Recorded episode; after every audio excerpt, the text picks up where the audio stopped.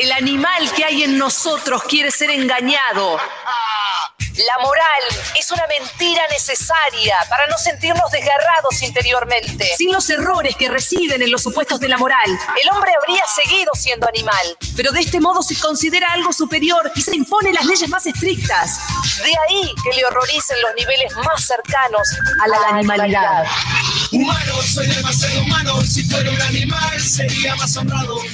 Humano, soy demasiado humano. Como me arrepiento de haber bajado del árbol. Oh, no hay suficiente religión en el mundo para aniquilar a las religiones. No hay bastante amor y bondad en el mundo como para poder ser generoso hasta con seres imaginarios. Y lo perfecto no ha de poder hacerse. Puede que la humanidad no sea más que una fase de la evolución de una determinada especie animal de duración limitada. Que el hombre salido del mono vuelva al mono. Que a nadie le interese lo más mínimo el singular desenlace de esta comedia.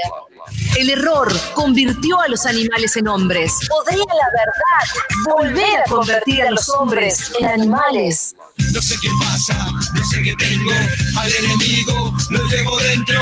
No sé qué pasa, no sé qué tengo. El amor, la primavera, una bella melodía, la luna, el mar. Todo nos habla plenamente una sola vez al corazón. Si es que todas esas cosas Llegan alguna vez a expresarse por entero. Humano, soy demasiado humano. Si fuera un animal, sería más honrado. Humano, soy demasiado humano. Como me arrepiento de haber bajado del árbol. Humano, soy demasiado humano. Si fuera un animal, sería más honrado. Humano, soy demasiado humano. Como me arrepiento de haber bajado del árbol. Humano, humano, demasiado humano. Humano, humano, demasiado humano. allí donde ustedes ven cosas ideales, yo veo cosas humanas. demasiado humanas. Che, Maru, ¿vos sos ordenada o desordenada? Eh, un híbrido. ¿Hay un híbrido? Hay un híbrido. ¿Qué sería? ¿Como un poco y un poco? ¿O depende como tipo. De un extremo al otro. Como que por momentos soy una, por momentos soy otro, por momentos soy un poco de ambas. Quizás hay cosas que tengo como muy ordenadas, cosas que me chupa huevo que están desordenadas. Pero, digamos, o sea, depende de los ámbitos. Sos Claro. Por, por ejemplo, para el estudio sos reordenada. Ordenadísima, hay una carpeta con sus carpetas, con etiquetas, con cositos. Obsesiva. Obsesiva. Horror. Un horror. Pero no lo puedes hacer de otro modo. Me- la única manera que me puede salir bien las cosas es si tengo todo hiper eh, clasificado. Pero está claro que entonces no importa tanto cómo te salga, sino la sensación de tranquilidad que te da el saber que está todo ordenado. Aunque después, Sí. porque el examen es indistinto, que te dé bien o malo. No, pero yo sé que si yo avanzo, es como que hay toda una. Como que hay algo del orden que me ayuda a avanzar tranquila hacia mi objetivo final. Claro. Para mí el orden es como los rezos. Como que vos no sabes si Dios existe o no. Rezás para estar tranquila vos con vos misma. Después si hay alguien que te cumpla o no todos tus deseos, no lo sabes. Con el orden es como uno se ordena pensando que ordenado va a vivir más tranquilo, mejor, que las cosas salen. Sí. Y después nada, boludo, cae una bomba, ¿entendés? Sí. O sea, te pisa un auto. Perdón. Bueno, nada, pero quiero decir, no necesariamente, para mí el orden es más de como del, del ámbito de la tranquilidad interior que de la eh, seguridad concreta de que a través de ese ordenamiento algo se resuelva mejor. Pero ¿y la consigna orden y progreso? Una chotada. Ahí tenés, o sea, orden y progreso para algunos. Detrás de la apariencia del orden se ordenaba una realidad este, que en realidad era funcional a unos sectores y disfuncional a una gran mayoría. O sea, no hay lugar de mayor este, contundencia en términos de imposición de una naturaleza que en la idea de orden. Nos hacen, nos hacen creer que el mundo está ordenado o que tiende al orden. ¿Sabes que la palabra cosmos en griego significa orden? ¿En serio? Sí, viste que todos los boludos decimos, el cosmos que el universo, boludo. Sí. Eh, vieja, ¿qué es el cosmos? El universo, boludo. Boludo. Eh, bueno, lo que pasa es que para los antiguos griegos el universo era, la idea del universo cósmico era la idea de algo absolutamente ordenado. Ellos no podían comprender al universo si no fuese desde el orden. No se imaginaban que en el cielo podía haber anarquía. San- Yo soy un anticristo, yo soy el anticristo. Ahora la escuchamos. Sex Pistols. La anarquía en griego significa an, que es un negativo. Arquía viene de arge, que es principio de orden. Ok. Viste, anarquía es la anarquía, loco, sin orden, loco. Eh, sin orden. Alta anarquía. Anarco. Ahora están de moda los anarcoliberales, que es Polémico. polémico, que es sin orden, estableciendo que el orden tiene más que ver con el orden del Estado. Pero interesante. A mí me parece que no, no es, no es moco de pavo. Gran expresión. Gran expresión, el moco del pavo nunca, es como. Nunca lo entendí. ¿Qué tiene el Nunca, moco del pavo? nunca comiste pavita, pavo. Creo que el moco de pavo es como una boludez. ¿Qué te pasa? Comiste pavita. Sí, pero ¿y el moco? Nada, es como la, la salsa. ¡Qué asco! Yo ahí me imagino un moco saliéndole un pavo. Yo sería un poco más, eh, pensaría más, sobre todo porque en nuestro campo, el campo nacional, popular y progresista, NPP, NPP, Sí. en el campo nacional. El NPP. N- Y la NPP. Eh, vieja NPP, el NPP, eh, hay como una actitud de mucha sobra con los anarcolibertarios. Sí. Ya sé. Y para mí, digamos, No es moco de pavo. no es moco de pavo. Hay, hay- hay algo que prende muy fuerte, digamos. No estoy diciendo que hay que tomar cosas de ellos. No, no, Estoy no. diciendo, no es un fenómeno para tomárselo a la chacota. No. Los muchachos peronistas. No sé qué es chacota. Dios mío. Que hoy me levanté a las 6 de la mañana. Bueno. Bueno, Bueno. ¿cuánta gente se levanta Claro, a las 6 de la mañana? la pala.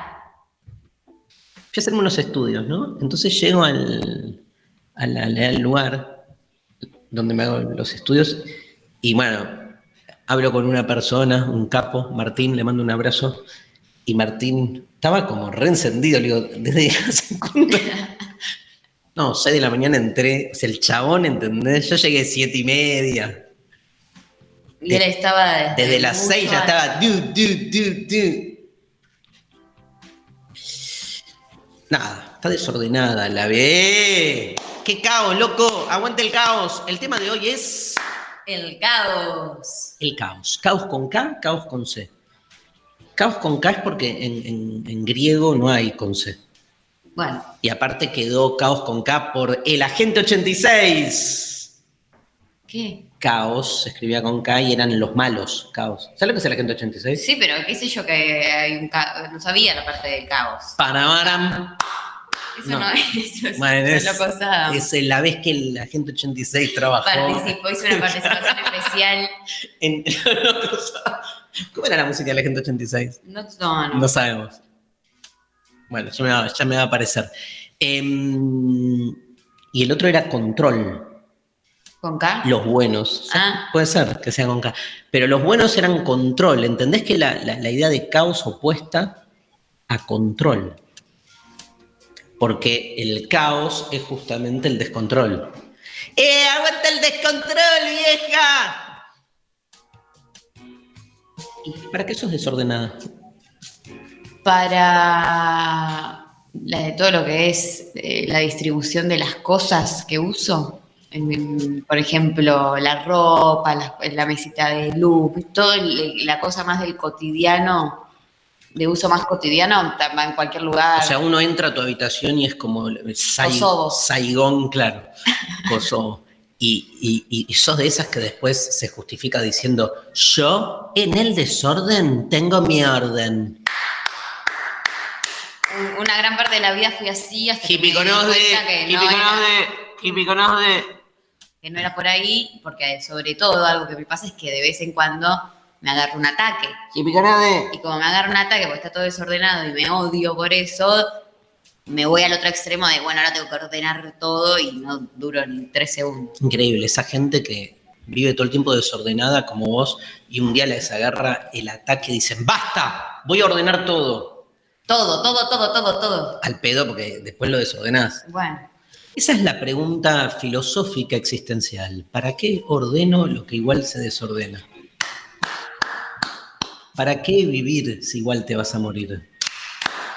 ¿Para qué amar si igual te van a meter una pata en el orto? ¿Para qué garchar si igual vas a terminar? esa última quedó rara. ¿Para qué comer si después vas a cagar? ¿Para qué hacer la cama si después la vas a desarmar? Incomprensible, incomprensible. Te metes con mi punto débil, o sea, en 52 años hice seis veces la cama. Y las seis veces, de las seis veces, cinco fueron con un objetivo de querer este, eh, eh, alcanzar, digamos, un propósito en un otro que vio que tenía la cama hecha. O sea, se me jugaba una compulsa. Y la única vez que lo hice por mí mismo fue por deprimido. Dije, basta, no me banco más, voy a hacer todo lo contrario a lo que hago siempre. ¿Y salió bien? ¿Cuál es la necesidad de ese orden en la cama que a los dos segundos vas a hacer mierda, boludo? No sé, no sé, no, no, no, no, no estoy, no tengo la respuesta.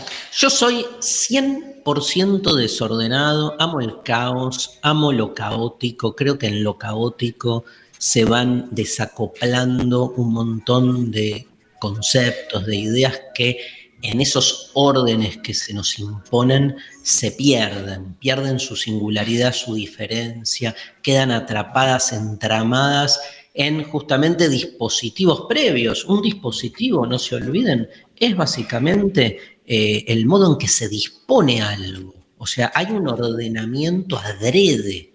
Eh, yo lamento, digo, no, no, no creo que la realidad venga ordenada, ¿no? Digo, el, el orden es una, casi una necesidad farmacológica, una especie de ansiedad porque la cosa cuaje de algún modo, cuando en realidad, digamos, nuestra existencia, la facticidad de nuestra existencia es básicamente un hecho anárquico, o sea, sin un principio lógico. No tiene sentido haber nacido, boluda.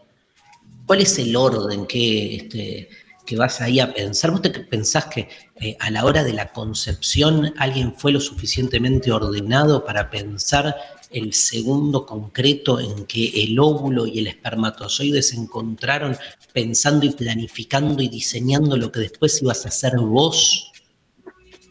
con tu cara, con tus este, deseos, con tu paja.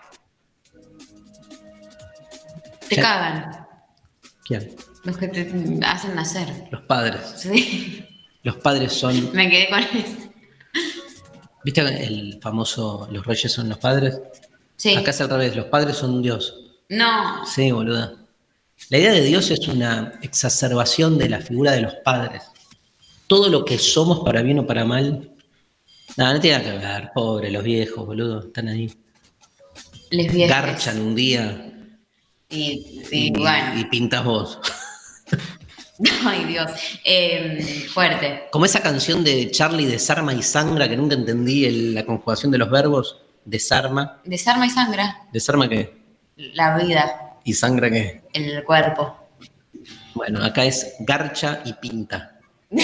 ¿Entendés? Garcha, el padre, la madre. Pinta, el niño. Le- Le niñe. Il bambino, li bambino. ¿Qué? ¿Vos sos ordenado? Cero. Con nada. Con el laburo. ¿Ah? Pero con la parte de producción, más que nada. Con lo creativo tampoco. Y es como medio, ahí hay como, no sé si es una contradicción, pero hay algo ahí, ¿no? Como eh, en tensión entre lo creativo y el orden. Sí. Parecería, vamos a escuchar un par A de, priori. De audios, vamos algunas entrevistas que hizo la genia de Mariana Collante que tienen que ver con esto, con esa mítica idea de que en realidad, mítica idea de que el poeta, el creador, este, se inspira más en el bardo. Hay muchas cuestiones a decir del caos. Está ese caos creativo, Sí. está el caos tipo de la casa, tipo la habitación Sí, de María. como Material. Hoy dormí la siesta en tu habitación y era un caos, boludo. Mentira. Te juro. Mentira. No era tu habitación. Es, cao- es caótica una silla, boludo. Estoy tan caótico que me equivoqué de habitación. No, no era tan- He tenido momentos peores. Boluda, o sea, no, no, no, no sé. La, la idea de. El, el problema del caos es que no diferencias una cosa de otra. O sea, no diferencias, por ejemplo, si algo es mesa, ventilador, silla. O sea, claro, empiezan como a perder su, in- su singularidad las cosas. Esa es la, la esencia del caos. De hecho, el filósofo griego Juan Carlos Anaximandro, ¿Cómo te vas a llamar Anaximandro? Juanca, le decían en Mileto, este decía que en el origen todo provenía de Toapeirón, que es lo ilimitado, pero definido como lo caótico. Todo proviene de un caos originario.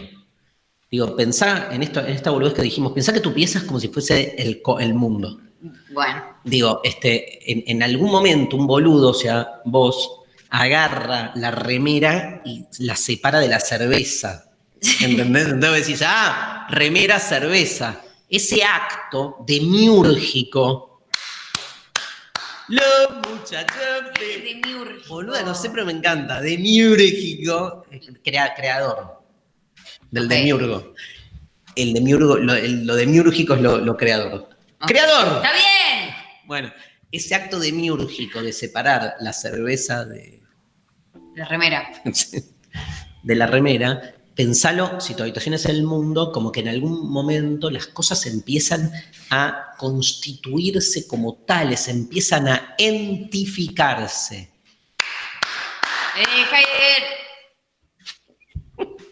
Me mata porque yo, con una sola clase en los últimos cinco años de facultad de Heidegger, una de dos horas, ya para mí todo, cada vez que decís ente, va ahí el campeón. Está bien. Es una refe. Es una. Una refe. Una refe a, a la Michi Heidegger. ¿Puedes terminar las palabras? ¿Qué es refe? Referencia Ah, a la- y a Michi. a mí. Igual te falta un diminutivo para Heidegger, hermano. Sí, me falta un Tincho. apodo. Tincho. El tincho. Por Martín. Está bueno el Sí, tincho. el Tincho Heidegger. Un poco nazi era, ¿eh? Ay, qué horror, sí. Esa parte la dejamos para. Escúchame, tus amichis de Demasiado Humano están Mirá todos, cómo va garpó a Michi. están todos contestando la... Consigna que no dijimos. No, pero ahí va. media. Pero quiero decir algo, como que en Anaximandro vos tenés que en el origen es ese caos de donde Sí. van apareciendo las cosas. Sí. Entonces, como que hay, hay un gran origen caótico y de ahí van haciéndose demiúrgicamente los entes. Basta con demiúrgicamente. Amo. Se van como distinguiendo entre sí. Pero el hijo de puta de Anaximandro, ¿sabes lo que dice? Sí. Dice que en realidad las cosas la pasaban mejor en el caos, digamos, y que, que es un acto de traición haberse vuelto cosas identificables. Entonces, por eso mueren. Las cosas son Ah. finitas porque traicionan el caos originario. Es muy copado. Muy copado. Y gusta. Heidegger Sí. escribe un texto que se este- llama La sentencia de Anaximandro, Mira. hablando justo de esa parte donde Anaximandro plantea lo de ¿Le esa... copa? Sí, ama. Es, es fan. Heidegger am- amaba a los presocráticos. Yo también, todos. Y a los nazis. No, además, además. Este, no, yo los nazis no, pero este se. Le Heidegger. gustaba esa camada presocrática. Sí, sí. Todo lo, pre, lo previo a Platón, donde todavía la filosofía era medio mística, medio ligada a los mitos. Bueno, de hecho, el mito griego, Sí. vos agarrás los trabajos y los días de eh, el otro Juan Carlos, ¿Cuál? Hesíodo. Ok. Sí, Juanchi era este. Juanchi. Juan Martín. Juan Martín Ah, Juanma. Hesíodo, Juanma, este, en los trabajos y los días plantea que en el origen es el caos. El primer dios era caos. De caos nace Gea, la tierra, y de Gea nace Urano, el cielo. Pero el primero era caos. ¿Y Gao cómo llegó? eh? ¿A dónde? Ahí, hasta rey. ¿Qué había antes de Cabos? Ca- cagos. Lo cagaron a caos. Caos en griego significa cagar. Mentira. Mentira, mentira, mentira. Es como que. Fake news. Obvio. Em, bueno, es ese libro que a vos te gusta tanto, el Génesis bíblico, que estudiaste en arameo y que lo cultivás tanto, también dice, en el principio creó Dios los cielos y la tierra, y la tierra estaba, en, en hebreo, Sí. dice Tou Babou, que significa desordenada, Sí. caos, y sin forma. O sea, Dios la crea sin. No, Dios. ¿se Como que Dios. con eso? Sí, es una discusión. Si Dios, Raro. si Dios crea primero el caos y de ahí saca las cosas, Sí. o si Dios crea el mundo desde el caos, como que Dios no es todo, sino que había una materia sin forma de la que Dios empieza demiúrgicamente a crear las cosas. Yo quiero una religión de esa materia sin forma que estaba. Previa. Ir a la- a- a- es- me encanta. A lo previo a la creación de Dios. Queremos ir ahí, voló. Voló. Queremos ir ahí. Antes del Big Bang, antes de la creación, antes de la concepción. Nos están corriendo, ¿no? Sí, Ahí. bueno. ¿Qué? No. ¿Consigna? Hay una consigna. ¿Cuál es? Eh, ¿Cómo te relacionás con el caos? ¿A mí? Y a todos. Ah. Y no sé qué dice la gente. Bueno, la gente, Nuestra gente. nos responde cómo te relacionas con el caos es la consigna de hoy. Participa, ¿sabes por qué? ¿Por qué? Por un acceso para la clase que vas a dar el día de mañana en Ciudad Cultural Conex 20 horas sobre Marx. Otro que ordena cosas. Tremendo, y que hay un planteo también revolucionario donde, bueno, tenés a, viste que vos tenés esos amigos que se llaman les trosques, Sí. que son como muy, eh, caos, sí. Y hay que todo tiene que ser un caos porque la revolución del Ay, ay, proletariado. Hay toda una razón ahí, ¿no? De, Sí. de que cuanto peor, mejor. Sí. Sería algo así. Pero ese peor es, es- es- para vos es caos. Y sí, caos. Es medio caos. Es medio caos. Sí, Pero ese caos tiene que estar para que haya de nuevo un orden mejor. sí.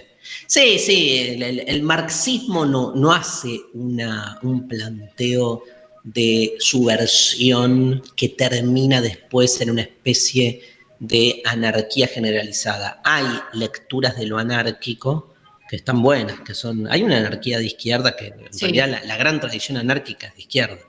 Este, después aparecen todas estas propuestas anarcoliberales ya en el siglo XX, también rigurosas, pero la anarquía tiene que ver con que no haya un orden previo ni impuesto, ¿no? El tema es si realmente alguien llega a eso. Y, y después en las anarquías como más idealistas está esta idea de que no hace falta que haya un orden por encima de lo que le sucede a uno, como que alcanza con lo que somos. La ley se la ve como algo, digamos, este, que está como por fuera nuestro y que acomete una coacción de la que podemos prescindir, digamos. ¿no? Ni Dios, ni ley, ni. Ni ¿Patrón? patrón, ni varón, ¿no? Eh, ya que sí, no, posta, había ahí. Sí. Bueno, eh, el staff nos dice, nos responde entonces la consigna del día de hoy, que es cómo te relacionas con el caos. Eh, Iván dice, por momentos mejor cuando está vinculado a lo dionisíaco o animarme a perderme. Por momentos lo sufro cuando no tiene que ver con el desorden y no encontrar las cosas. Ah, cuando tiene que ver con el desorden y no encontrar las cosas. Iván, Lo amé, la amamos. lo amamos, Iván. Lo dionisíaco es muy caótico, porque en lo dionisíaco, digamos, este, justamente es ese momento previo al orden que la racionalidad imprime.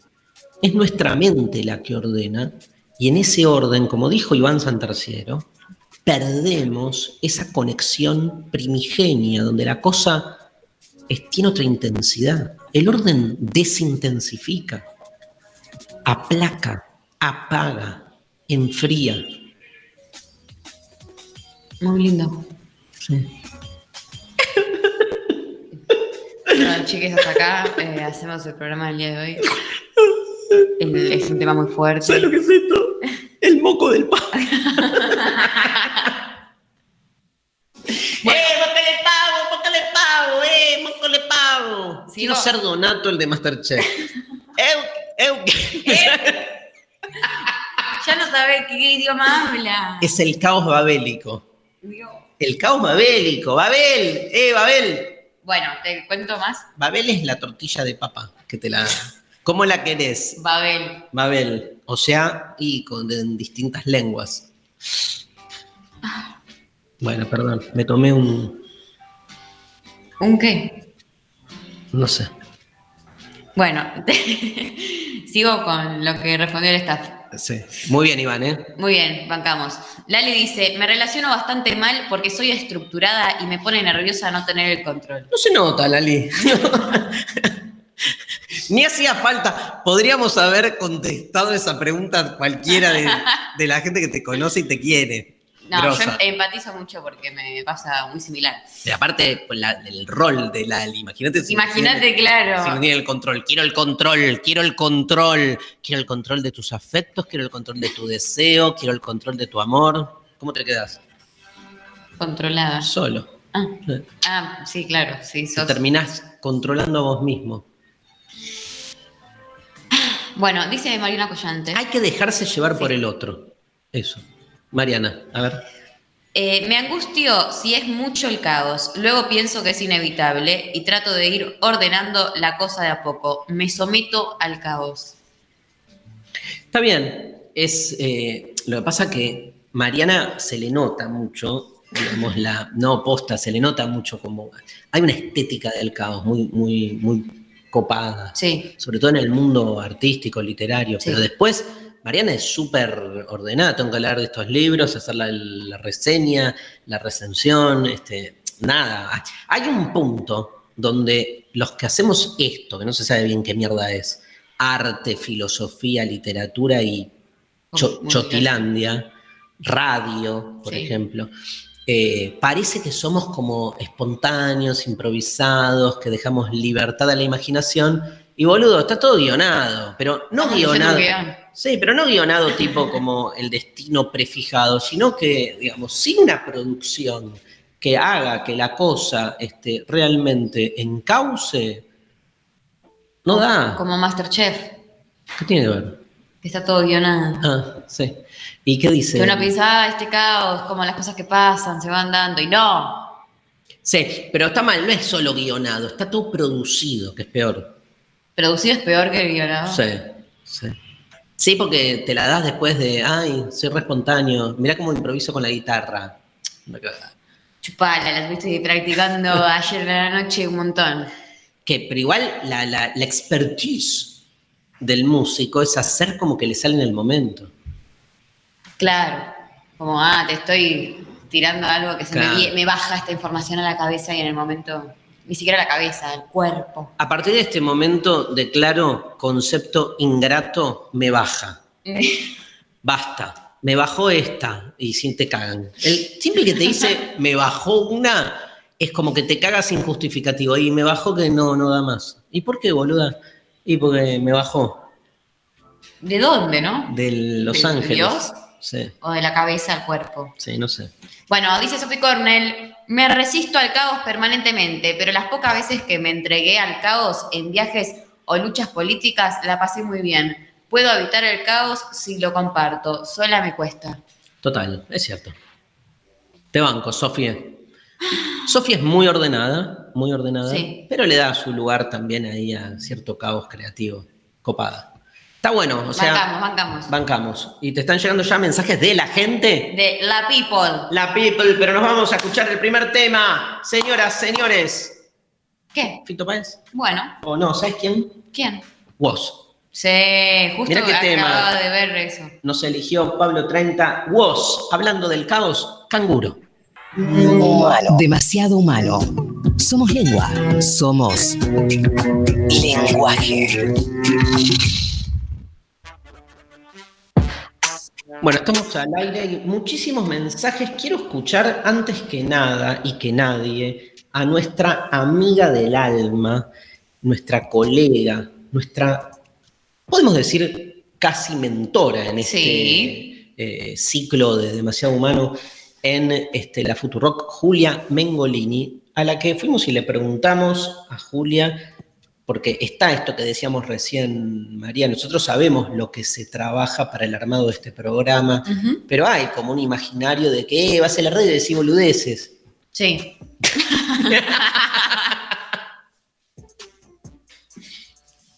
Va de nuevo. Dale, va de nuevo.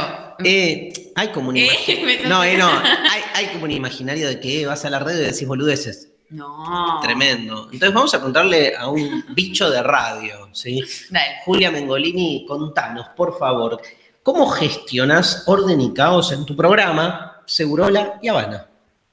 Se me han preguntado sobre cómo gestiono orden y caos en Seguro La Habana, el programa que va de 13 a 16 todos los días por esta misma emisora. Bueno, les voy a contar mi paradoja. Seguro La Habana es un programa muy ordenadito, porque a mí el orden me trae paz y felicidad.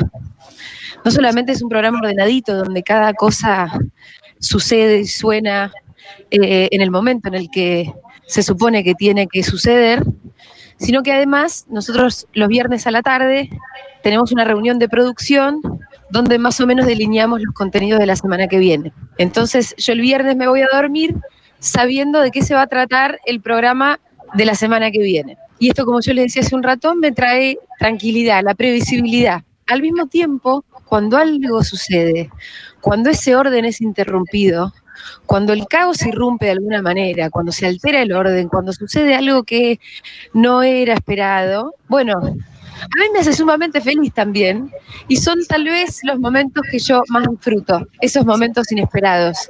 Así que en definitiva tengo para decir que el caos es bienvenido siempre y cuando no forme parte de nuestros planes. Me encantó. ¿Le crees? Sí. porque la conocemos a Julia. Eh, me- es- che, Mariana, ¿hacen reunión de producción los viernes? Nosotros, loco, está bien que es un programa de todos los días y el nuestro es una vez por semana. Es cierto, eso. Igual con Mariana trabajamos mucho en la previa, muchísimo. Pero quiero decir esto, como muy lindo lo que dice Julia, que si lo llevas a todos los planos, significa que, fíjate, la paradoja que ella comenta es que ella disfruta mucho lo imprevisible, lo que surge de lo desordenado, porque tiene todo ordenado, o sea, necesita justamente construir un orden para darle lugar a aquello que después distiende ese orden. Porque si al final te volvés un, eh, me chúpate un huevo, soy todo desordenado y no sé qué, ese desorden se te vuelve tu propio orden. Siempre la misma canción, no sé, boludo, estoy podrido, estoy seteado con ese tema. Pero es cierto, Sí. como que tiene que haber el vaivén entre el orden y el desorden. O sea, para que ese desorden sea jugoso, jugoso, Jugos. claro, como que sea, que te, que te guste, sabroso, entonces tiene que de algún modo poder este, surgir a partir de una intención de lo contrario, si no, no es desorden que aparece, que acaece y te lleva puesta. Porque la planificación sistemática del desorden es planificación sistemática, ¿entendés, boló? Si es planificación sistemática, no es desorden. ¿Qué sos un personaje de Capuzoto? Soy Capuzoto. ¿Sabías? No sabía. ¿Sabes que tu padre doble identidad. es Diego Capuzoto? Yo soy tu padre. Y el boludo de Star Wars era tu papá también. ¿Cuál? El que de dice todos? yo soy tu padre. Eh, Eh, Darth Vader. Sí. Se lo dice a todos, nos lo dice a todos. Es nuestro padre, El de, padre todos. de todos. Obvio. Obvio, el mal, loco, el mal. ¿Qué ¿Cómo se llamaba? Anakin. Sí. Anakin. Bueno, eh, un poco de. Amo a, a orden. Natalie Portman. Quiero que lo sepa el mundo. ¿Vos también? Sí, yo también. Bueno, ¿Quién no? Natalie Portman. No se, No, no, pero ustedes no se quiere a sí misma como en el cisne negro. Oh, qué peli, eh, muy bueno. Sí. Bueno, ¿querés saber qué dice la People? Sí. Nos mandan por la APP, la aplicación de eh, la radio eh, Leopolus. Leopolus, sí, dice, el caos a mí me da tranquilidad. Siempre trato de ser ordenado, pero me trae problemas el orden. No entendí. ¿Qué le da tranquilidad? El, caos. Qué raro. Lo que te da tranquilidad es el orden. Pero dice que trae problemas el orden. Claro. Está como invertido. Vico nos dice, el caos permite llegar a ese fondo que después te hace hacer algo nuevo, rajar, sacarte la mochila. Sin el caos no nos movemos. El caos en la casa es lindo mientras lo haces y te hace renacer el arreglarlo. Está buenísimo. Me encanta. Hay algo de eso, me, me copa. Eh, Nadia nos manda, en los días caóticos me olvido de los horarios, como con los codos, río con las medias, ah, como con los codos, río con las medias y dibujo todo el día sin tiempo. Otros miro series maratónica. Gente, está- eh, todo lo que es la redacción a veces cuesta. Caótica. Caótica la Cuesta. redacción, los puntos de. mm, Una punto, coma, una, un, tilde. Bueno, ahí tenés lo del orden y el caos, entonces, porque de repente se te volvió como fundamental el orden gramatical y la puntuación y la zoronga de la chota. Bien que te guardaste ahí. Eh, María escribe y dice, soy ilustradora. Si, siguiendo ciertos pasos es seguro encontrar el camino, es seguro encontrar en el camino las ideas que buscamos. Tener un orden en ese sentido me ayudó a terminar con los bloqueos creativos. Mira, Bien, bien. está bueno. Eh, me gusta, dice Marcelo Arcos en Twitter, amigarme con el caos porque en la paz siempre alguien está subordinado a un otro. El caos es libertad. LMP T ¿Qué? los muchachos peronistas. LMP T U T Y se... ¿Sabes de- qué, ¿Sabes qué juguete odio del orden? El hijo de remil puta del Simon. El, el, sí, el coso, el, Sí. el juego. Me encanta, es mi juego favorito. Y bueno, boludo. Y como que tenés que seguir un orden que te preestablece Lo odio, y si lo lo odio. haces mal, perdés. Lo odio. Como en la vida. Me fue muy mal en pasapalabras en el, en el, cuando, la única vez que fui, Sí. cuando me tenía que acordar de memoria y decir, odio. Era un orden, ¿no? De palabras. Sí. Y te y no. Y era un Simon de palabras, Y no. Y, pero ¿y el domingo para la juventud? No. repechaje. Sin repetir y sin soplar en 30 segundos, capitales del mundo ya.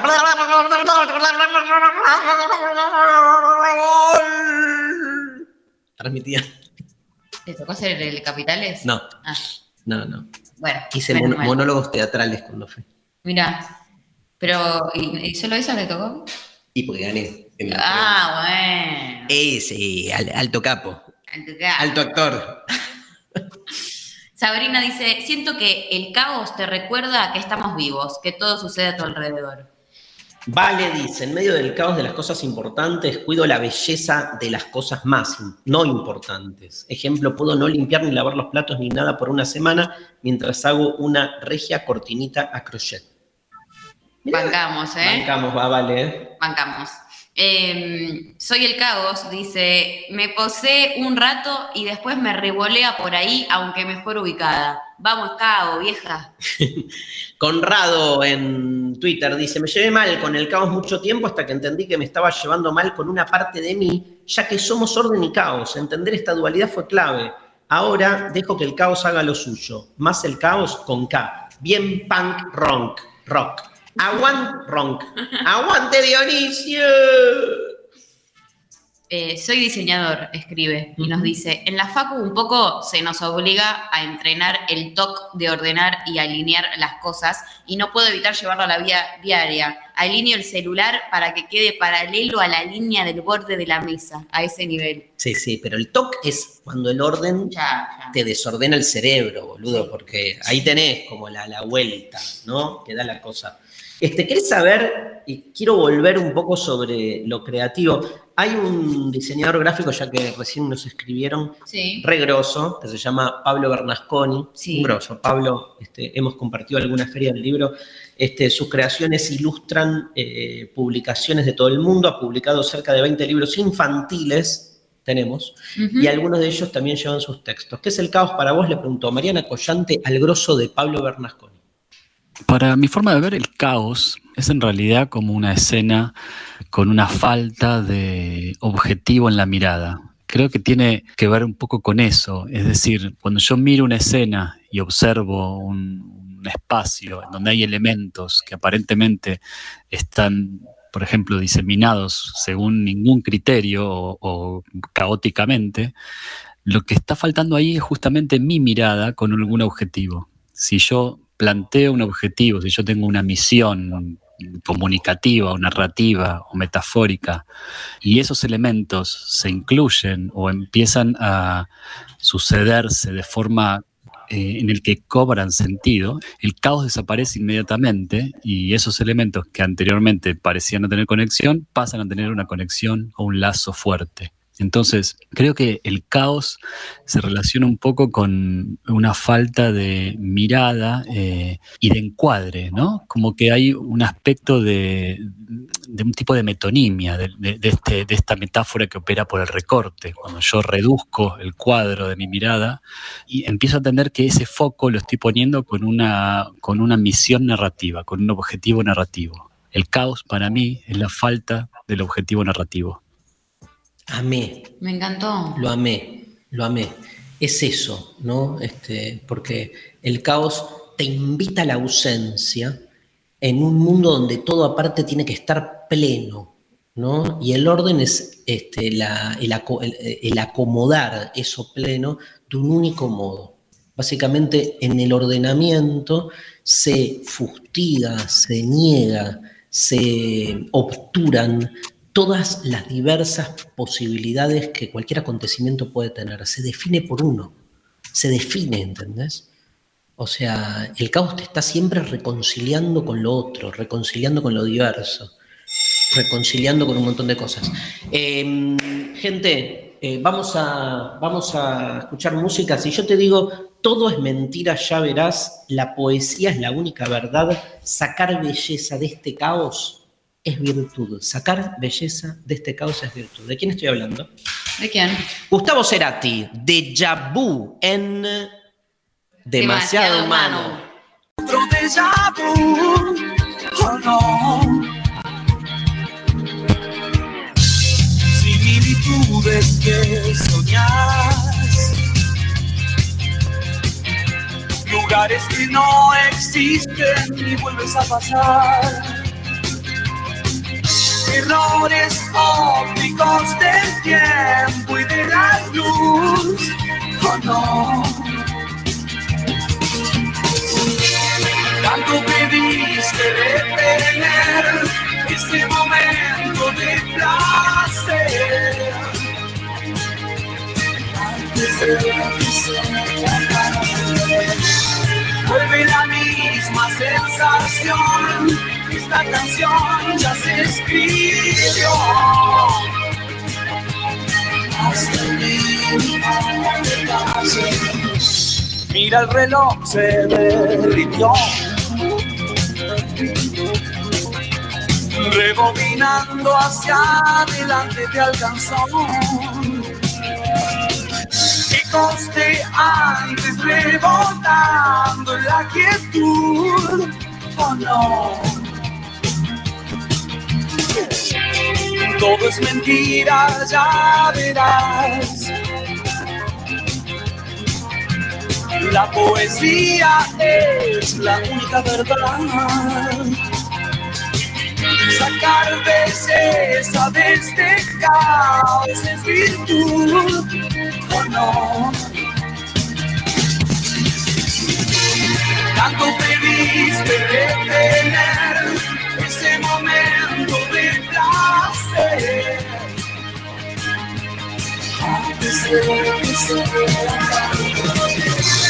Vuelve la misma sensación, esta canción ya se escribió.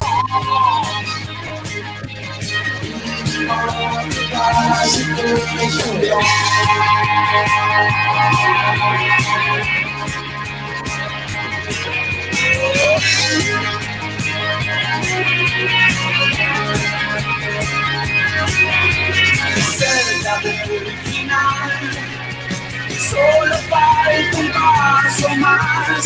Siento un déjà vu, déjà Pum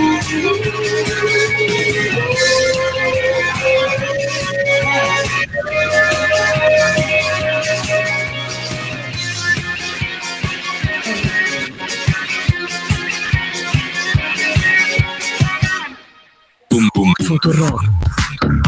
Futuro. Futuro. Sonido Umbanda. Si sospechas que una persona puede estar en situación de violencia de género, acompáñala, volvete su red. Busca en tu barrio y en tu comunidad los espacios que puedan apoyarla. Nosotras nos metemos. Metete vos también. Esta campaña se realiza en el marco del proyecto Activismo en Red, implementado por el Fondo de Mujeres del Sur en articulación con el equipo latinoamericano de justicia y género y dos organizaciones socias, parte de la iniciativa Spotlight Argentina, impulsada por la Unión Europea y la Organización de las Naciones Unidas. Auditoría General de la Ciudad de Buenos Aires. Control y transparencia para mejorar la calidad de la gestión pública. Pasame ya la cortina de Mengustoria, Diegui. Año 2005 le cayó a Néstor tener que organizar la cuarta cumbre de las Américas, sede Argentina, ciudad de Mar del Plata. Bush traía la propuesta de un acuerdo de libre comercio para toda la región llamado ALCA. Julia Mengolini. Casi todos los países de la OEA querían el acuerdo, pero había un grupito de países que no querían ceder ante estas presiones y estaban totalmente dispuestos a decirle que no al ALCA. Y Néstor, que no se comía ni una, terminó diciéndole en la cara a Bush, no me vengan a patetear. Seguro. Tenemos dos posturas diferentes. La uniformidad hace mucho daño. Quieren lograr un triunfo a los pirros y somos más, nos llevamos esta postura. Es muy triste para estadistas llegar a este tipo de posturas. Chávez además fue un protagonista total de la cumbre y de la contracumbre. Con Fito Mendonza Paz y Noelia Custodio. Hay alguien que estuvo ahí, que es un militante popular que por supuesto que no se lo iba a perder, y me refiero a Luis Delía, con quien estamos en comunicación. Luis, ¿cómo estás? Julia Mengolín te saluda. Muy bien, Julieta, ¿cómo estás? Lunes a viernes, de 1 a 4 de la tarde. El 17 de octubre del 2005 me llama Néstor Kirchner y me dice, Luis, deja todo lo que tenés que, que estabas haciendo y tenés que irte a La Habana ya mismo. Seguro y Habana. Llego a La Habana y allí me, me encuentro con Miguel Bonazo, con Ana de Escalón y con quien iba a ser mi contraparte en materia organizativa, el compañero Silvio Rodríguez.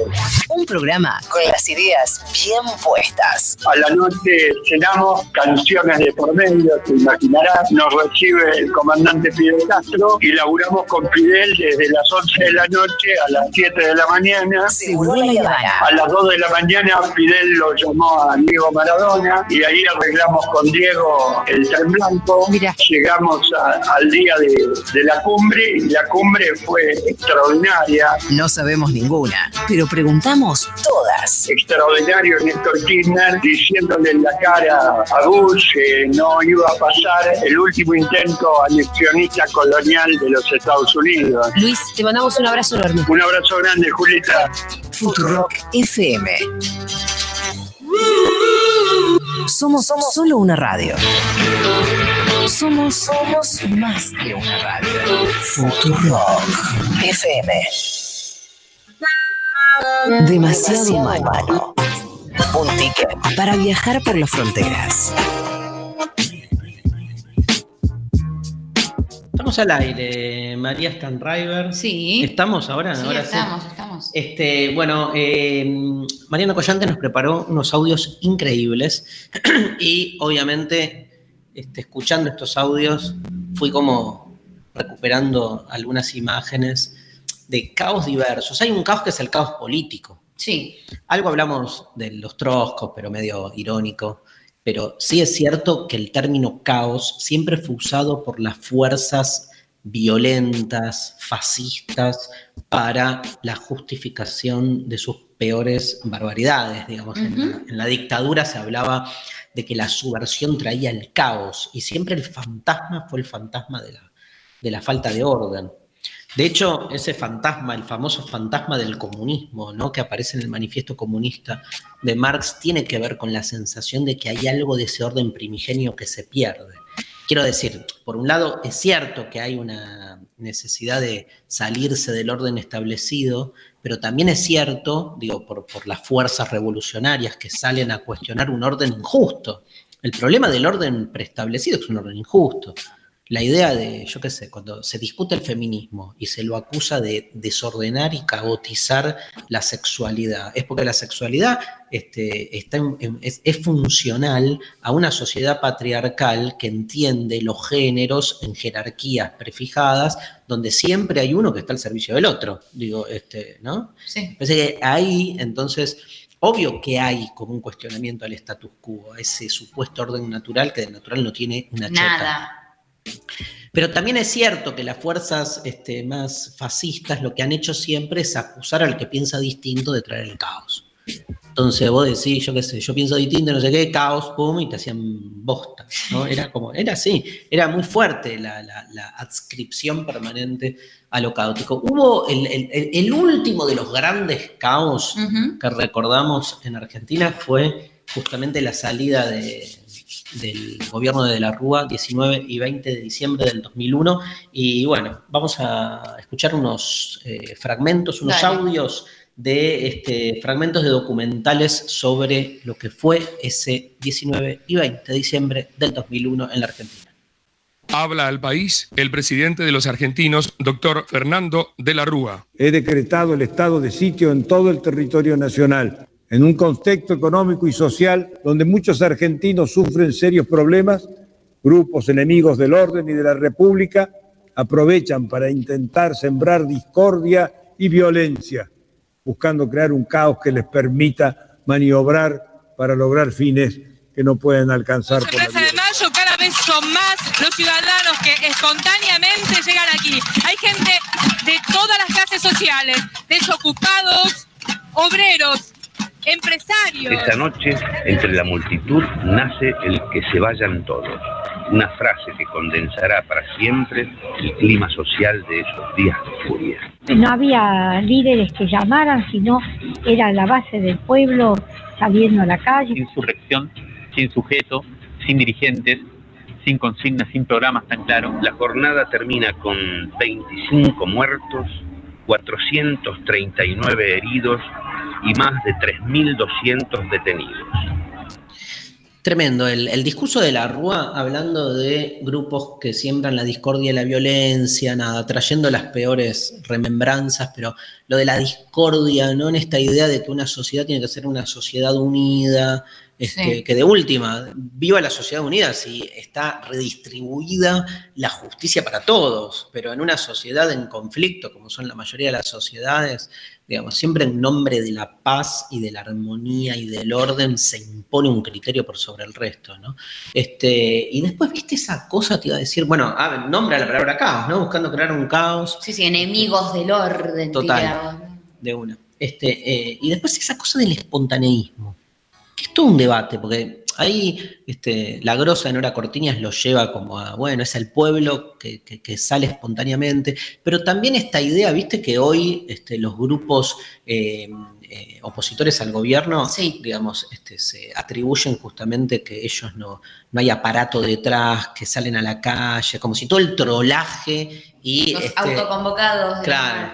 Los autoconvocados, digamos, no, no son autoconvocados, co- no, no van con camiones ni micros escolares, pero minimizan este, esos colectivos que son las redes, digamos, que Sí, también sí. son formas de, de, de- digo, en todo caso, de, de hacer lo mismo que ellos cuestionan, ¿no? Este, eh, de amuchar, de agrupar, de, de incentivar. Ahora, claramente hay como una especie de guerra por ver quién es más espontáneo. Sí. ¿no? ¿No? Sí, sí, digamos, sí, sí. Pero no sé si se, ese- Entenderlo como virtud. como virtud, claro, pero no sé si ese espontaneísmo, digamos, también el, el que piensa la política, no desde el orden como algo negativo ahora, sino desde la organización, Claro. en claro. pos de un objetivo, digamos, ¿qué, qué- qué- qué tiene de malo eso? ¿no? Está bueno como analizar por qué, porque en, en algún punto tan- tenés las posturas más de izquierdas que hablan de la espontaneidad del pueblo, el Sí. pueblo solo salió el 17 de octubre a pedir este, que liberen al líder, o el pueblo tomando, digamos, este, nada, en Moscú, viste, Sí. los bolcheviques, digamos, pero por otro lado, vos por, por otro lado me parece que, digamos, lo que hay es también un espontaneísmo desde, el- desde las posturas más de derecha. Que justamente reivindican al sujeto libre que va Claro, sí, al individuo Sí. solito. solite. Sí, pero de nuevo ahí hay como, viste, colectivismo, individualismo, me parece un falso binario también, a esta altura. Como que... eso. Ya fue. Nada, sí, volveremos. Caducó. Volveremos. Bueno, vamos a escuchar eh, el segundo audio. Vamos yendo de un lado para otro. Televisión Española, informe sobre la visita del físico James York a Madrid. James York es profesor de física y matemática en la Universidad de Maryland y queremos entender, porque también hay un elemento muy propio del caos que tiene que ver con el origen del mundo, el Big Bang, El Big Bang. Un gran caos. se supone. No sé, nunca entendí Bueno, una mierda. algo yo entendí que algo explotó y bueno, Y de ese caos empezaron a... Fíjate que es como los viejos mitos que yo explicaba. igual, igualito. Todo lo mismo, boludo. Al final todo al pedo. Nos hubiéramos quedado con los primeros relatos y ya escuchamos a- al profesor de física y matemática, James York. El mundo no funciona como un reloj de forma ordenada y a veces no se puede controlar conforme a las leyes tradicionales de la ciencia. La teoría del caos se fija en eso, en los sistemas complejos cuya evolución es difícil de predecir porque a veces hay margen para el azar. James York, profesor de física y matemáticas en Estados Unidos, le ponía nombre a la teoría del caos. Ahora en Madrid nos dice que caos es lo que vemos cada día. Pequeños cambios producen grandes cambios. Es un efecto multiplicador. Tu vida es indudablemente caótica. Ocurren pequeños cambios y tu planificación cambia radicalmente. Un ejemplo sencillo, un día sales cinco minutos más tarde de casa y justo por eso conoces a una persona que va a ser fundamental en tu vida. Difícil predecir las consecuencias que puede tener un pequeño cambio, Amo, amo. Amo esta idea de que todo lo que puedas planificar o prever, todo lo previsible en realidad te conduce a una vida, digamos, este, fría, Sí. cuadrada, Y que justamente lo que disrumpe es lo que vos no estás previendo que pase. O sea que, eh, de última, lo que podés, estoy pensando en el fútbol, digamos, este, de nuevo, podés tener un sistema ultra ordenado. Ahora, la diferencia te hace, digamos, el, eh, la diferencia es cuando hay, hay, algo que logra escapar ese sistema de orden, ¿no? Eh, mirá que yo vengo del palo más de los, de los tácticos, de los... pero me parece que ese tacticismo está en función de que un poco lo que escuchábamos antes, si vos tenés, lo que decía Julia, si vos tenés la cosa medianamente ordenada, entonces le das posibilidad a que irrumpa lo imprevisible. En cambio, cuando haces del desorden tu sistema, no pasa nada. Está Quedás buenísimo. ahí envuelta, me parece, ¿no? Este, quiero escuchar a- al amigo Gabriel Rolón. Dale. Siempre dice cosas piolas, ¿no? Sí. Sí, sí, sí. Vamos. Dale. Página oficial de Gabriel Rolón, fragmento de su columna radial en Perros de la Calle. Vos sabés que los problemas pueden venir por un golpe muy potente o por una suma de golpes pequeños. Los muchachos que son futboleros, ¿viste cuando el, el- el árbitro te señala la- con la tarjeta te- y te hace señas como diciendo por esta, por esta, por esta, por esta y por esta te saco la amarilla? Ninguna fue tan fuerte, pero fueron muchas. Acumulación. Bueno, claro, bueno, a veces uno llega y dice, sí, ¿qué tal, chicos? Sí, no, perdón, llegamos tarde porque, viste, a mi mujer siempre tarda media hora más para maquillarse. Una, están comiendo o algo, decir, yo- viste, yo te dije que no trajéramos esto, que trajéramos otra cosa. Dos, a veces un poco vaga para esto. Tres, ¿Cuántas chances hay de que eso genere eventualmente una explosión y cuántas chances hay de que eso instale una dinámica inamovible en la pareja? bueno, yo creo que por lo general eso es una dinámica de pareja. Van entrando las fichitas, fichitas, fichitas, pero nunca, o sea, nunca cae el premio. O sea, solamente siguen entrando las fichas eternamente. Claro, lo que pasa es que cuando las fichas entran y no, no explota nunca, digamos, teniendo en cuenta de que la explosión podría poner un cierto orden, ¿no? Sí, claro. La explosión podría hacer que uno tenga que reorganizar el caos, pero si, es, si eso no ocurre, se instala una dinámica espantosa con la que uno puede pasar 50 años casado, ¿sí? ¿Vos sos de la que en, en los vínculos amorosos Sí. preferís tener así un, un compañero, digamos, que sea, que esté todo como programado, o sos más de este, la espontaneidad y el desorden que es, si pintó, pintó. ¿Viste lo que te dicen? Eh, si pintó, No. ¿Qué? Odio. pintó. ¿Qué odias? Él sí pintó, pintó.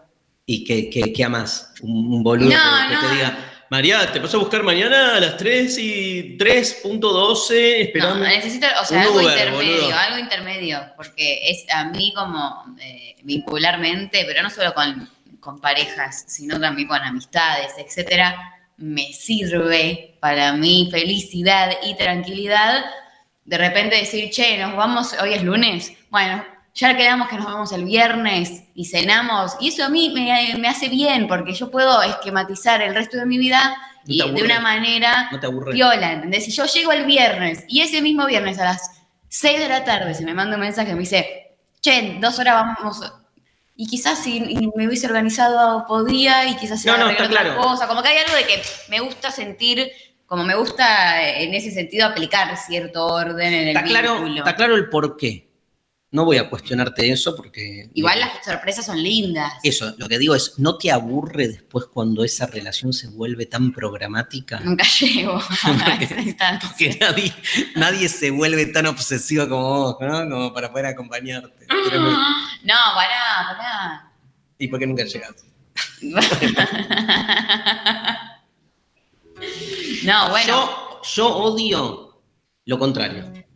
¿Qué es lo contrario? Estoy a favor tuyo. Ah, ah. Pero, digamos, no, pero estoy a favor tuyo, pero digo, no sé si pediría tanto de hiperprogramación. No, hiperprogramación no. Pero odio a aquellas personas, nunca me fue bien, con aquellos vínculos que te dicen, bueno, vemos. Vamos viendo. Vamos, bien, vamos Es viendo. lo peor que, es la Es- peor eh, oración. no- ¡Vamos viendo la chota!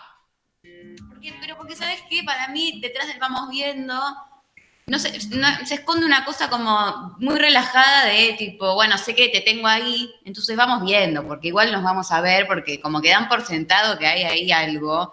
Y no está tan bueno esa actitud de, eh, vamos viendo, total sé que te vas a estar ahí. Se aprovechan de esperándome". vos, Y sí, claro. claro. o sea, decime cuándo me querés ver y yo después organizo el resto de mi vida, está todo bien. Si quiero te priorizo, si no, no. Te tenés que hacer la boluda. Vos cuando tenés que decir, "Ah, ah, yo soy espontaneísta, tenés que decir. Me mato, o sea, yo- para mí no hay nada peor que, que- que estar todo un sábado esperando que ver qué se hace con esa persona que te dijo, ah, bueno, vamos viendo, sí, el sábado, vamos viendo. Y, no, ¿Qué boludo? ¿por qué? Lo cancelás.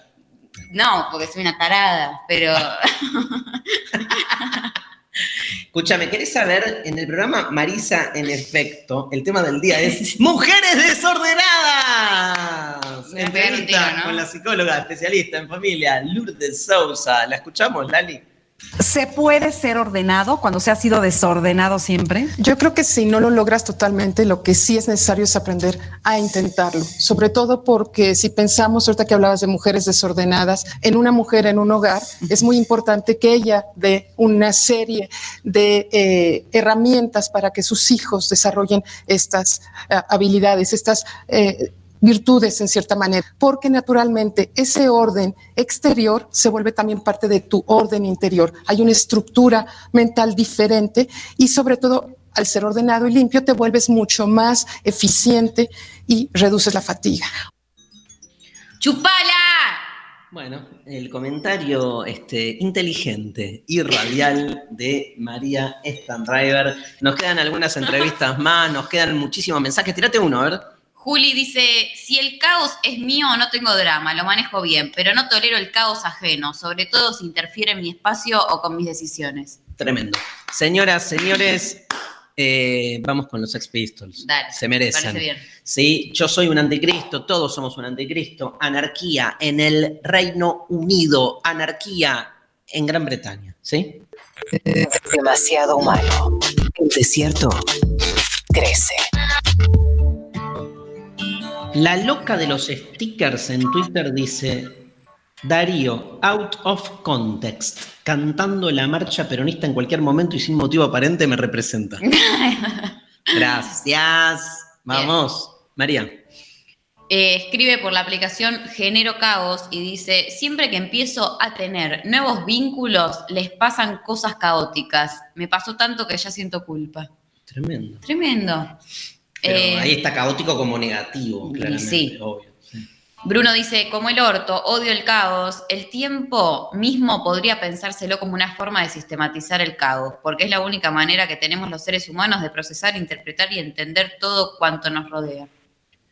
Este, vamos, uno más, leemos uno más. Bueno, eh, Verdemé dice, me relaciono bastante bien con el caos humano en marchas, por ejemplo, en medio de la marea verde. Me encanta. Sí, es, es como, Hay algo ahí de- tenés doble. Sí. Tenés el- la marcha es medio, parece todo y... La marcha parece, a priori parece un gran caos de gente, ¿no? Como haciendo, yendo para un montón de lugares, pero dentro de esa multitud, de esa masa, se genera un orden. Hay como, ¿no? En las marchas te metes adentro de toda una gente, pero que después termina teniendo una dinámica, aunque desde afuera parece caótico. Totalmente, totalmente. Vamos a escuchar ahora eh, en las entrevistas que hizo Mariana Collante a David Roldán, Bueno. que es eh, un grosso, filósofo y teólogo, docente, escribe artículos en diversos eh, medios y como decíamos al principio hay una relación entre el caos y la religión porque en la Biblia sobre todo, pero también en los mitos griegos, primero está el caos. Nos quieren vender que primero está el orden, loco, primero está el caos. A ver qué dice David Roldán. En la tradición cristiana, el caos aparece en una primera instancia como opuesto al orden. Justamente el punto de partida de la creación en la tradición hebrea y en el Génesis es que Dios crea, o la divinidad, poniendo orden con la palabra sobre una suerte de caos primordial o de características casi eh, acuosas, se podría decir, eh, en esa expresión en hebreo, tohu babohu, tan, tan conocida en el ambiente teológico. Eh, ese caos primordial es vencido por la divinidad, que en el caso de la tradición cristiana es una divinidad trina. Entonces tenemos una suerte de sistema trinitario, de equilibrio, que vence ese caos primordial. Lo interesante es que de esas tres personas trinitarias, justamente este rol eh, femenino, la ruach, ¿no? el, el espíritu en, hebreo, neuma, que es neutro en griego, eh, que es una suerte de, persona divina que no se, no se sujeta a ese orden, que más bien desata cierto caos o cierto desorden cuando irrumpe. Eso uno lo puede ver en la figura del Mesías, en, Jesús de Nazaret, contrapuesto a las autoridades religiosas y políticas de su tiempo, generando un fervor religioso como aquel que porta el espíritu, ese ruaj, ese neuma, que desata cierto caos social de los órdenes establecidos, ¿no? Luego en la Edad Media, qué sé yo, la regla de San Benito, por ejemplo, va a prohibir la risa porque, bueno, genera desorden, genera caos. Eh, sin embargo, los grupos espiritualistas y de caracter- eh, caracterizados como heréticos por la tradición ortodoxa son aquellos que reclaman justamente la presencia de ese ruaj, ¿no? de ese espíritu, de ese neuma, que desata el caos y que no puede eh, ser encasillado dentro de los cánones de la ortodoxia. Así que hay como una dimensión ontológica y también una suerte de dimensión social en la que puede ser pensado el caos desde la tradición judeocristiana. Quiero tener una nueva vida para dedicarme a estudiar teología. Es lo único que quiero. ¿Lo único? Lo único. Me chupa un huevo todo. Lo único que quiero es eso, es conocer la naturaleza de Dios. Y si no existe, me chupa un huevo también, porque, digamos, quiero pasarme la vida en eso. Me encanta, gracias David, gracias. Porque además esa lectura a contrapelo de los textos, buscando, como hizo recién David Roldán, ese ruaj, que en hebreo es viento, o sea, lo que de algún modo se resiste al acoplamiento, al orden, que viene Dios, Dios viene a poner orden, pone el orden de los días, o sea, crea, después le da al ser humano la facultad de ponerle nombre a los vivientes, o sea, es tremendo, todo tiene que encajar, bueno, no hablamos del lenguaje, ¿no? que es un gran Sí. sistema eh, de ordenamiento gramatical y cualquier caos este, en la lengua eh, hace que todo el mundo se ponga de- del norte. Sí. Hablando de lenguaje inclusivo y de cómo se, de algún modo, este, hace estallar el supuesto sistema del orden, vamos a ver, a escuchar este audio que pasó hace poquito, que nos trae Mariana Collante, donde eh, entran ahí en Uf. ESPN, hay como una trifulca entre terrible. Oscar Ruggeri y este, nuestra amiga Luciana Rubinska. Discuten sobre el uso del lenguaje inclusivo. En el lenguaje, históricamente, la cultura patriarcal hace que todo lo que es masculino nos, nos hagan creer, nos hicieron creer que también incluye el femenino. Y es verdad, yo también crecí con eso y entiendo que la modificación del lenguaje es muy difícil y es eh, imposible pensar que en un abrir y cerrar de ojos lo modifiquemos. Pero en el masculino, como en todo, se incluía lo femenino. Y ahora lo que se está cuestionando y se está intentando modificar, porque eso también es una bajada de línea, es que en ese vocabulario se utilice un neutro. Yo sé que no, eh, yo lo único que sé es que en mi casa a la mujer se la respeta. Mi mamá Cuando hablaba mi abuela, cuando hablaba mi abuela, no, no, no, te lo digo ahora, cuando hablaba mi abuela, nadie se metía. Cuando hablaba mi mamá, nadie cortaba, nadie se metía. En mi casa se respeta. Yo entiendo eso de que ahora hay que, hay que decirle, le, eso es muy raro. No, es muy raro. Bueno, a mí me cuesta. Pero, pero, me cuesta porque no entiendo, porque yo no hablo para los hombres. Cuando yo hablo, no hablo para los hombres, hablo para todos. tenés que empezar a decir. Dejate de joder. De vez en cuando, me de vez en cuando. ¿Pero qué me echado? De vez en cuando. No voy a me echar nada.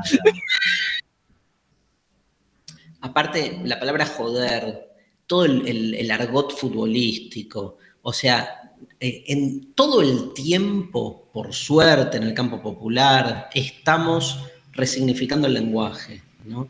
Es increíble, digamos, la, la- el rechazo, la animadversión al lenguaje inclusivo que tiene claramente un este, significado absolutamente político, en el sentido amplio del término, donde de algún modo negar el lenguaje inclusivo con el justificativo que sea, tiene que ver justamente con que el lenguaje inclusivo viene a cuestionar ese orden privilegiado, ¿no? Que donde más se juega es en el lenguaje. Pero es increíble que cualquier argumento que sostenga, digamos, que, que el lenguaje, digamos, este, hay que cuidarlo, sacralizarlo, que no pasa por ahí, no se hace cargo de que el lenguaje está siendo vituperiado, si querés, todo el tiempo. O sea, si defendés un lenguaje este, disciplinado, entonces nada, no digas whatsappear, boludo. O no digas joder. O no, este, eh, de repente permitas este, lo que, sobre todo el que defiende un lenguaje puro y fino, no permitas todas las corrupciones que ese lenguaje tiene. Bueno, pero no, hay, no es una cuestión ahí claramente de, de coherencia, ¿no? Como esas personas, digo, no son coherentes en ese sentido, en permitirse usar ese, algunos términos, pero el lenguaje inclusivo no. No, no, pero sí, está, está buenísimo lo que decís. Eh, yo creo que está claro que la disputa es una disputa política y no es una disputa lingüística. Y entonces es, es cierto que los que están en contra del lenguaje inclusivo eh, están en contra del feminismo, están en contra de la deconstrucción de la identidad sexual, está, está ligado una cosa con otra. Y está también este, claro que los que estamos a favor de la deconstrucción identitaria, vamos con el lenguaje inclusivo porque entendemos que es este, una herramienta, o sea, tampoco la pavada, es obvio que es una disputa política. Sí. Lo loco es que, que- que no se la quiera visualizar así, que te, la, que te la vendan como que es una discusión sobre el prestigio del lenguaje. ¿no? Un horror. ¿Lo conoces a Olmedo? ¿Dónde está Olmedo, el, el diputado ese de la campera Ah. amarilla? No sé. No sé. ¿Sigue siendo diputado? No, no sé. No sé. Bueno, pero en el año, hace dos años, en Intratables, le hicieron una entrevista. Mira. ¿Querés escucharla? Sí, por favor. Dale. Vamos a poner en orden el país. La maestra va a tener la autoridad que corresponde para poder enseñar. Por supuesto, el sueldo como corresponde. El policía va a tener la autoridad que tiene que tener de abatir a un delincuente. ¿Cómo corresponde? Abatir no es matarlo. El orden, el respeto, el izar una bandera a las 6 de la mañana, el respetar a los militares. Los militares son parte de la sociedad. Viene el orden, el respeto, la familia como base de la sociedad y el temor a Dios por sobre todas las cosas, que es el principio de la sabiduría. No, esa frase final. El temor a Dios es el principio de la sabiduría, ya no es montón. Dice Mariana Collante, este, la verdad que frente a esto prefiero escuchar a Fito Páez. Sí. Vamos. Por favor. Tercer mundo, el caos. Abrirse, mezclarse, saltar la medianera, devenir, jugar, patear los dogmas. Demasiado humano. Escribir en el aire. Muy bien. Seguimos en Demasiado Humano. ¿Querés? em, ¿Qué? Me agarró un desorden estomacal, así que me fui a buscar un sanguchito. Qué rico. ¿Te gusta? ¿Que Sí. se te comparta? Puede ser. Bueno, eh, ¿Mariana está? Mariana. Mariana. Mariana. Mariana. Aquí estoy. Le damos inicio a otras palabras.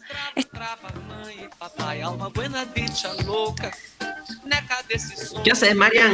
Estaba medio como perdida, aprovechando Sí, la está todo consigna. programa. Todo caótico hoy. Un poco sí, debo decirlo. ¿eh? Nah, está re. Mentira. El programa más ordenado de todos, boludo. No, no sé, no sé, habría que pensarlo. No, bueno, les cuento que traje para hoy. Sí, A ver. por fin. ¿Quieren saber? Sí. Si no me voy, ¿eh? Sí, por No, favor, dale. Mariana, no te hagas rogar. Bueno, hoy traje dos libros. El primero se llama La telepatía nacional, un libro de Roque Larraqui, publicado por Eterna Cadencia. El libro narra la historia de Amado Dam, un hombre que pertenece a un selecto grupo de personas de clase alta. Estamos en 1933 y este grupo quiere establecer en una zona, una zona rural de nuestro país el primer parque etnográfico nacional. ¿Cómo es el plan? A ver, buscan que en ese terreno coexistan diferentes especies de seres humanos. Entonces tienen que haber tribus indígenas, negros, asiáticos. Ese es el proyecto que tienen, ¿no? Y todos se tienen que mantener como en un alto grado de pureza para que la gente los puede ir a ver y estudiarlos. Como si fuera un zoológico, así, básicamente. Claro. Para, para eso compran un, un embarque de 19 indios de la Amazonia peruana. ¿no? Estamos en 1933. No llegan y eh, por un tema de papeles los tienen que alojar, no los pueden llevar al campo y los tienen que alojar a un- en un departamento de Santa Fe y Callao. El choque de culturas, bueno, obviamente que genera un caos tremendo, pero no solo dentro de la casa, sino que también afuera, porque una india se escapa y se mete en un centro comercial, en el Harrods, que era como una tienda de hace mil años. Bueno, se atrinchera en la terraza, evacúan a la gente, bueno, todo un bardo tremendo. Pero a la vez se dan cuenta que ellos, los indígenas, tienen guardados una especie de dios, un pequeño dios, que es como, que es en realidad un perezoso, el, el animal perezoso, que está en estado de invernación. Esto está entrando en, un- en un tema caótico, ¿no? Imagínense, llevan, lo trasladan en el viaje a su pequeño dios, que es eh, un perezoso en estado de invernación, que cada tanto se despierta, se despierta y tira como un, un- te tira con las garras y te lastima. Si te lastima, eh, entras, eh, te da la posibilidad de que vos te puedas cambiar de cuerpo, que puedas pasar a otros cuerpos. Entonces, este el señor Amado Dam lo lastima al perezoso y se da cuenta que puede pasar a otros, a otros cuerpos, ¿no? Pasa el cuerpo de los indígenas, pasa el cuerpo de su secretario, y él lo ve como. Para los indios es, es una cuestión medio de, medio de joda, de experiencia recreativa, y para Amado Dam se convierte en un proyecto político. Es un proyecto para la patria, dice él, ¿no? Que entonces está pidiendo fondos para empezar a desarrollarlo, porque no solamente hay que adueñarse de los cuerpos, de todas esas, eh, esas especies de, de- de seres subalternos, sino también de las mentes, ¿no? Entonces, ese es el proyecto político de esta gente. Todo esto, por supuesto, tiene, incluye, por lo menos para mí, un humor negro muy sutil, ¿no? Eso ah, cada uno ve si, si esto está en un plano humorístico o no. Está contado de manera fragmentaria a través de monólogos internos, cartas, documentos, informes. Los libros de este autor, que para mí es uno de los mejores que está escribiendo ahora, que es, bueno, Roque Larraqui, son difíciles de contar porque siempre tienen como, eh, él pone más que nada una experiencia política y estética en escena, no, no es que plantea grandes tramas, pero su, Claro. su universo siempre es el, el principio del siglo pasado hasta la mitad, la oligarquía y todos esos coqueteos con las ciencias, pero con las paraciencias, ¿no? Con, con eh, el ectoplasma, que era como una especie de rastro que dejaban los animales cuando se morían, eh, la decapitación y probar si las personas siguen hablando después de que son decapa- de- decapitadas, bueno, sí, cosas así un poco extrañas y ahora se meten con la telepatía. Así que bueno, si les interesa esta onda, para mí está buenísimo, para mí es uno de los mejores, pero bueno, si les interesa, él tiene tres libros y los pueden encontrar. El último se llama, como dije, La Telepatía Nacional y lo editó Eterna Cadencia. Y bueno, y traje otro libro que es una novela también medio fragmentada, eh, que se llama Solo. Es, lo escribió Marcelo Vera y lo editó una editorial chilena que se llama La Pollera. que está, eh, se distribuye acá en Argentina, así que lo pueden conseguir en cualquier librería. Bueno, la novela narra la vida de un tipo que acaba de enviudar. La primera frase del libro es, Clara murió. Punto. Lo llaman por teléfono para avisarle y luego de hacer los trámites correspondientes, la vida del protagonista se vuelve caótica porque se encierra en su casa, toma calmantes, se rompe toda rutina y lo único que puede hacer es mirar televisión, ¿no? Entonces se la pasa haciendo zapping y nosotros como participamos, como lectores participamos de ese zapping, ¿no? Entonces mira canales de compras, documentales, cualquier cosa. Lo que más le obsesiona a él es cómo resguardar los recuerdos de Clara. Entonces los recuerdos que están en la casa, en todos los objetos, los CDs, los libros, las películas. Y entonces se da cuenta que la única manera de que esos recuerdos permanezcan en el tiempo después de su muerte es a través del arte. Entonces inicia un proyecto para hacer un registro fotográfico y sonoro de todo lo que está en la casa, de cada objeto acompañado de un texto, eh, eh, de un texto explicando, bueno, por qué ese objeto está ahí, bueno, explicando algo que tiene que ver con eh, Clara y la relación con ese objeto. Bueno, toda esta actividad le lleva un, montón de tiempo, unos meses, y ahí se establece un orden artificial en su vida, ¿no? Porque creo que eso atraviesa todo el libro, que es el tema del orden o no de, de la vida. Este es un orden artificial. Bueno, entonces el proyecto se acaba y otra vez empieza a andar a la deriva, pero ya no usa su tiempo para hacer zapping, sino para deambular por la ciudad. ¿Y qué lo mantiene vivo? La idea de que dentro de unos meses, cuando se cumpla un año de la muerte de Clara, va a mostrar eh, esto, esta, todo este registro como una instalación artística y se va a suicidar. Esa es la idea que tiene el tipo, pero, pero, pero, acá viene el pero, ocurre algo inesperado que lo, va a que lo va a sacar de ese deambular y le va a instalar una nueva rutina, algo que lo va a salvar. Pero yo lo iba a contar, yo iba a contar qué era lo que lo salvaba. Pero eh, inclusive hablé con el autor y el tipo, eh, Marcelo me dijo, estás autorizada a decir lo que quieras, pero no lo voy a hacer, no lo voy a contar. La cosa es que el libro es muy bueno, es precioso, tiene un final abierto y quizás no tan oscuro. Es un, un indicio que les doy, nada más. Buenísimo, buenísimo, Marian. Y bueno, esperamos que todas estas columnas además hayan inspirado a muchísimos de nuestros oyentes a, a ir por la literatura, a leer, a comprar libros, que está buenísimo. Está buenísimo sí. poner la plata ahí. ¿no? Sí, sí, Y, también leer a los autores contemporáneos, que está bueno porque dicen algo del presente siempre. Vos sabés que este Cachito Vigil escribió muchos libros. Es verdad. Este, sobre coaching. Mira. ¿Sabes quién es Cachito Vigil, María? No, no sabía. Eh, es eh, un ex jugador de hockey sobre césped, dirigió obviamente los seleccionados del hockey femenino Las Leonas y del masculino Los Leones. Actualmente dirige a la selección femenina de Chile y este, se dedicó mucho tiempo a dar charlas sobre coacheo y esas cosas. Y este, Mariana Collante hizo lo siguiente, vamos a escuchar primero a Cachito Vigil, eh, porque nos quedan dos entrevistas. Y esta es, le preguntó a alguien que trabaja básicamente en esa línea, ¿no, Marian? Que es cómo ordenar, digamos, desde un partido de, de- de hockey hasta una charla. Exacto, exacto. De una. Le preguntó este, a Cachito qué valor tiene un esquema táctico en un partido. Lo escuchamos. Tiene un valor muy importante porque un esquema táctico deviene de acuerdos generados como equipo, acuerdos técnico-conceptuales que tienen que ver con el tipo de estrategia que queremos desarrollar. La estrategia tiene que ver con el qué queremos hacer y la táctica tiene que ver con el cómo. Entonces, el proceso que se generó del esquema táctico devino de una deconstrucción de qué queremos que pase en el partido, de acuerdo a quiénes somos y con quién jugamos. Lo que es muy importante que el cómo siempre tiene que ser discípulo de la estrategia, porque la estrategia es lo que nos hace volver al eje. Y ese cómo, que son acuerdos posicionales de movimientos, son los que queremos respetar. ¿Para qué? Para que si respetamos el esquema táctico vamos a estar alineados con la estrategia.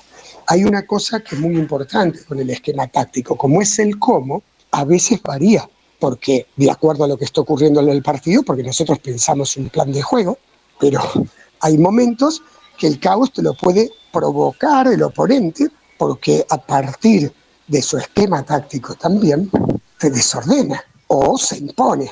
Y a partir de ahí es muy importante que tengamos claro cuál es la estrategia, porque podemos variarlos como la capacidad de un equipo para poder adaptarse a los cambios sin perder lo esencial es lo que lo hace diferente. Entonces, el esquema táctico es lo que más se puede cambiar, guardando el eje conceptual de la estrategia. Y como final, es muy importante respetar los esquemas tácticos en su estructura. El respetarlo quiere decir que ese esquema táctico habilite a tomar decisiones, que eso sí es menester de los que juegan, que no sea un esquema táctico cerrado, sino que ese esquema sea un sistema que da confianza, seguridad y expande posibilidades.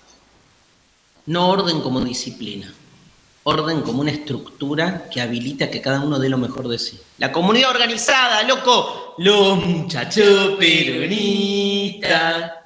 Era un poco eso, ¿no? Habló en esos términos. Eh, ¿Qué nos querés contar?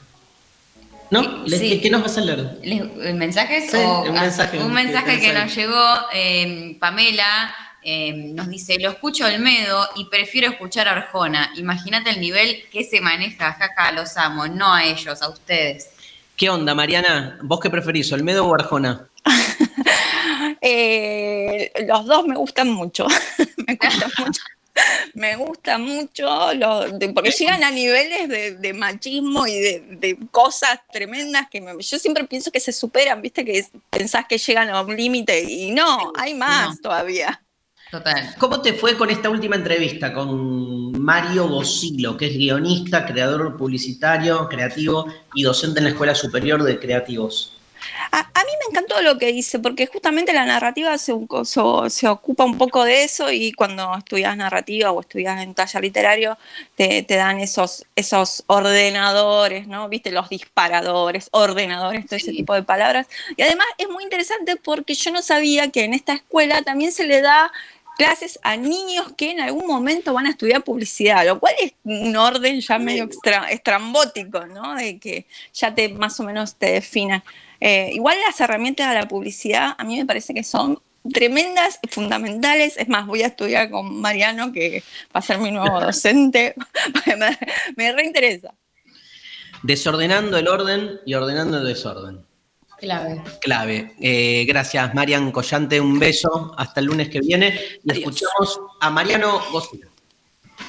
Lo primero que me viene a la mente si hablamos de caos es el escritorio que tengo enfrente, que la verdad que es un desastre, pero no creo que eso sea de su especial interés, así que si les parece lo enfocamos en caos y creatividad, más en el mundo artístico o de la comunicación. En ese sentido me parece que el caos puede ser una muy buena materia prima que después deberemos encauzar para llegar a un resultado final mucho más ordenado y armónico. Me parece que si el resultado final es el que resulta caótico, ahí podemos llegar a tener algún tipo de, ruido, salvo que es una búsqueda deliberada. También estaría bueno decir que el caos inicial puede ser algo que nos venga dado, una consigna eh, que por algún motivo recibimos y nos toca eh, bajar a tierra, o bien puede ser un caos autogenerado. Pienso, por ejemplo, en el brainstorming, esta técnica donde uno tira un montón de ideas de manera desordenada y después ve cuánto de eso sirve. Podríamos charlar también de cuáles son estas metodologías o herramientas para llevar esta materia prima caótica a un resultado final más ordenado. En el mundo de la narrativa hay unas cuantas. Eh, podemos mencionar el camino del héroe como un ordenador de historias, lo mismo que dividirla en tres actos. Y también me parece que en el acto creativo hay un elemento que sirve mucho a ordenador, pero que tiene no tan buena prensa, que son las limitaciones. ¿no? Por ejemplo, tener una limitación temporal, una fecha límite, un deadline, es algo que nos obliga necesariamente a encauzar eh, nuestro caos. Creo que Borges tenía una frase del estilo publico para dejar de corregir. También hay limitaciones del orden presupuestario, como vos podés guardar un montón y después te dicen, che, todo bien, pero esto se filma con cuatro pesos, así que arreglate con eso, por ejemplo. Bueno, y muchísimas más, pero me parece que ahí en ese elemento también tenemos un factor eh, ordenador, porque en definitiva el caos inicial creativo es algo que por ahí entienden uno, dos, los autores o las autoras, pero creo que la idea de llevar un resultado final es que tenga sentido para alguien más. Tremendo, ¿eh? Qué, espacio diferente al que estamos acostumbrados y en el fondo se habla de lo mismo. María, ¿tenés algo para contarnos? Sí, eh, hablamos eh, entonces ahora de la actualidad del sistema universitario.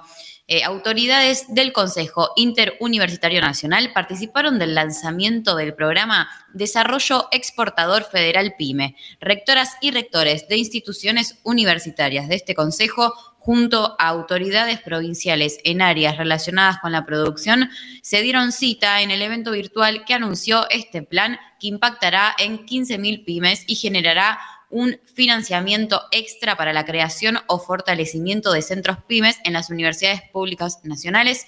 Seguís las novedades del Consejo Interuniversitario Nacional en www.sin.edu.ar. Por otro lado, nos llegan novedades desde el conurbano bonaerense. A partir de hoy y hasta el 21 de noviembre, se realizan las jornadas de arte, música y tecnología de la Universidad Nacional de Quilmes. Las actividades se desarrollan como espacio de intercambio teórico práctico para los distintos participantes. Las jornadas contarán con la intervención de especialistas en temáticas relacionadas a las artes y tecnologías, quienes podrán transferir sus experiencias en diversas temáticas a través de talleres, charlas y performances ah, distribuidos a lo largo de la semana organiza la Escuela Universitaria de Artes de la UNQ y encontrás más información en unq.edu.ar. ¿Hay ganadores? Hay ganadores. Por Twitter, ambes. Por un lado, Carlín, eh, que dijo, me acostumbro al caos y deja de ser caos. De pronto me acuerdo que es un caos y así y así. Y por el otro lado, Vale, que mandó en medio del caos en medio del caos de las cosas importantes, entre comillas, cuido la belleza de las cosas no importantes. Ejemplo, puedo no limpiar ni lavar los platos ni nada por una semana mientras hago una regia cortinita a crochet. La producción se contacta con Ambes para coordinar entonces la entrega de, las, eh, de los accesos. We are chaos. Nos vamos con Marilyn Manson. ¿Te gusta? Me encanta. Vamos con todo. Gracias a todos, a todas, a todos. Lali Rombolá, como siempre, en la operación técnica. Mariana Collante, Iván Santarciero, Sofi Cornell, el equipo de Demasiado Humano por la Futurock. Nos vemos el lunes que viene.